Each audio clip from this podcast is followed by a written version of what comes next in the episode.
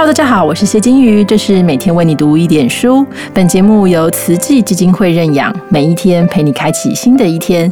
最近进入夏天呢，每天都热到快要融化了。我相信大家可能都跟我一样，想说每一天都想要来一点解暑的东西。加上今年呢，上半年雨水很少，所以水果都甜到不行啊，冰凉甜蜜，简直让人无法自拔。可是我自己体质偏热，所以龙眼啊、荔枝啊、芒果全都不能吃啊。夏天的水果当中，西瓜就是我从小的心头好，我宁可不吃饭，我也要吃西瓜。可是这个甘低咪类的西瓜呢，究竟是如何来到我们的冰箱里的呢？这就是我们今天的主题啦。今天要朗读的这篇文章，出自蔡家山小姐所写的《台湾好果子》一书，由配音员刘爱玲来为我们朗读。农历四月十一的夜空，月还有几天才圆，却已经光华四射。浊水溪南岸河床的瓜田，一颗颗大西瓜躺在沙地上酣睡，在温柔月光下，它们盈盈发亮。我们特地在深夜跑到这荒郊野外，为的是追逐瓜田中忽明忽暗，如同鬼火起落的头灯。那是传说中只在夜晚出没、通宵达旦的神秘采瓜人，在松软沙地上艰难的小跑步，终于接近这批远从花莲来到云林工作的原住民。漆黑的夜里看不清他们的容貌，只见一双双强壮手臂快速有力的从地上抬起一颗颗大瓜，一抛一接。漂亮的转船，瞬间就轻巧无声的上了采收车。那可不是篮球，是每一个都十几公斤重的大西瓜哎！于风头水尾之处，初夏的夜风仍寒意逼人。几位大哥赤裸着上身，还汗水直滴。他们说，今晚要采到天亮。他们从夜间七点就开始彻夜工作，为的是避开白天的太阳。一车满载后，统一卸货在田边大路旁，堆成一座小山，旋即再跳上车，开往另一条田埂。十几分钟后回来，又堆了一座小山，除了偶尔喝几口水，几乎是分秒未歇。再过不久，重头戏登场。五辆特大卡车从提案处直直开了过来，跳下了另一批矫健的身影。一场更具规模的运瓜接力大赛开始。每辆卡车三个人，一人从路旁的西瓜小山中抱起西瓜，一人居中转船，一人在卡车上接瓜并叠瓜。从屏东来的王荣坤与苏秀花夫妇，一年到头难得回家。这几天在云林，过几天要去花莲，哪处有西瓜采收就往哪去。他们是流浪的职业运瓜人，每个采收的日子，他们都必须这么弯腰挺腰抬瓜传瓜好几百次，甚至几千次。苏绣花说：“都有职业伤害啊，腰酸背痛，关节也都发炎。孩子都大了，他才出来帮忙，否则这种生活模式根本不可能顾得上家庭。车上的叠瓜者必须是经验老道的师傅，要像堆乐高一样，把西瓜叠得密实牢靠，才不会在运载过程中。”碰撞受损，再来一颗比较瘦的、长一点的。居高临下的陈春黄对下头的人喊着：“他已经站在卡车尾端，才一个多小时，就快把这部大卡车堆满，约莫有七百来个大西瓜，总重一万八千多台斤。正当我以为陈师傅总算可以收工了。”他却又跳上另一部空着的大卡车，要再拼一回合。他夜里负责叠瓜，白天还要帮西瓜盖鉴定印章，已经好几天没睡觉了，却可以在汗水中谈笑，用不停的劳动忘却疲惫。隔天一早，这些大卡车就会在高速公路上奔驰，由产地直送往全台各地的果菜批发商。借由四通八达的运销网路，我们就会在超市、水果摊或是路边货车等地方，喜滋滋地捧回一大片西瓜，满足的吸吮清甜的红色汁液。在炎炎夏日里，没有人能够抵挡西瓜带来的快感。这股热潮从初夏开始燃烧，入秋后才会渐渐退火。还记得某一年五月初的某一天里，云林县就办了两场西瓜节，一场在斗六体育场，一场在二轮乡自强市场，两边都有输人不输阵的西瓜选拔比赛，大伙扶老携幼的来看热闹，并大吃免费西瓜。黄昏时分，西罗大桥封了桥，让人们漫步在古老的铁桥上。吃西瓜，看夕阳。这长河落日圆的美丽暮色，在喷水灌溉时，映着落日余晖，一片金黄闪耀。那壮丽场景，简直像是有什么奇迹就要发生。荒漠变良田，干涸的沙地长出最多水的果实。真要说奇迹，现在浊水溪下游。两岸绵延的西瓜田就是奇迹。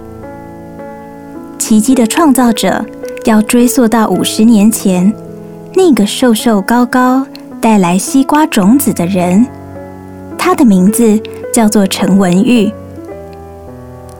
我们来到农友公司位于屏东万丹的农场，幸运得见这一位一向低调的传奇人物。陈爷爷不笑的时候有点严肃，笑起来却十分和蔼可亲。才刚出院没多久，他就赶来验收今年西瓜的育种选拔。他总是说，每次不舒服，只要到园里来看看，身体就自然好了。一排排已经编号的西瓜，井然有序地罗列场中。等待陈文玉一一巡视，他先观察外形，再以小刀挖取果肉试吃，有时也在瓜皮上划一刀，感觉果皮的硬度，然后用铅笔在笔记簿上记录，并仔细画下西瓜的样子。数十年如一日的研究，陈文玉不知写满了多少本这种印满了西瓜字的笔记簿。根据农委会资料，一九五九年时，台湾的西瓜仅有五个栽培品种，现在已多达一百多种。后来育成的新品种，十之八九都出自陈文玉之手。最知名的有红肉的大西瓜华宝，黄肉的小西瓜金兰，外皮如黄金的戴安娜，还有。无籽西瓜的始祖凤山一号等等，农友公司的西瓜种子占全球销量的四分之一，也就是说，世界各地种出来的西瓜，四颗就有一颗源自台湾。陈文玉出身台南农家，最清楚农民的艰辛。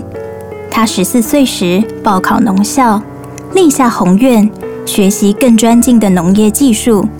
改善农民的生活。毕业后，进入凤山热带园艺试验所服务，负责研发新品种的蔬果，开始他长路迢迢的育种置业。四十三岁时，陈文玉因为公家单位经费有限，无法做好长期的育种研究，故决定自行创立种苗公司，取名农友。他立志要做就要做世界第一，品种要最多，品质也要最好。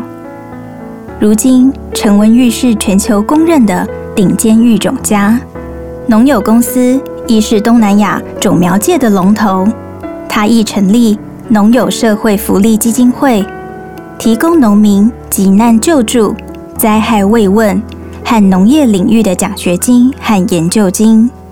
在缅甸，农友公司还盖了农民医院，专门为贫困农民提供免费的医疗。对于西瓜，陈文玉是这样看待的：我从小就很爱吃西瓜，但那时是大盒黄肉品种，籽多又不甜，所以我希望育出好的品种，让农民种了产量高会赚钱。让消费者觉得好吃又健康。过去台湾农民所用的种子，不是依赖国外进口，就是从收成中留下部分的种子再栽种。前者价格高昂，后者品质低劣。因此，陈文玉很早就确信，农业要发展，农村经济要提升，一定要靠品种改良。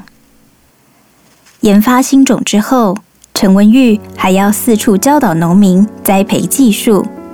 大约五十年前，他应农会指导员王良雄的邀请，来到云林教农民种西瓜。起点就是二轮乡杨贤村。五十年前，这里的农民原先是以种植稻谷和杂粮作物为生，当时种西瓜的还不到十甲地。现在则有几千甲。数十年来，西瓜为云林二轮、西罗、伦贝等沿岸农村所带来的荣景。从前，陈文玉经常来村里举办讲习，每季西瓜品尝会也都必定亲临指点。